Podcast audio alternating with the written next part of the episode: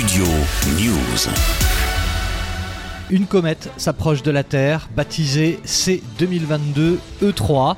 Elle est désormais visible la nuit dans l'hémisphère nord, en tout cas pour quelques semaines. Elle a été repérée il y a un an par un observatoire américain. Selon la NASA, la comète a été découverte début mars par des astronomes du programme de relevé systématique d'objets transitoires Zwicky Translate Felicity ZTF, hein, c'est plus simple, qui utilise le télescope Samuel Oshin de l'observatoire Palomar en Californie. Elle se rapproche donc de la Terre après être passée tout près du Soleil il y a à peine quelques jours. Un événement très suivi par les professionnels pour tenter d'en savoir plus sur cet objet qui date des débuts de notre système solaire et dont la composition est très certainement restée proche hein, de son état d'origine. En tout cas, pas de danger, c'est l'essentiel. Après son passage tout près de la Terre, ce sera début février, la comète repartira vers l'immensité de l'espace.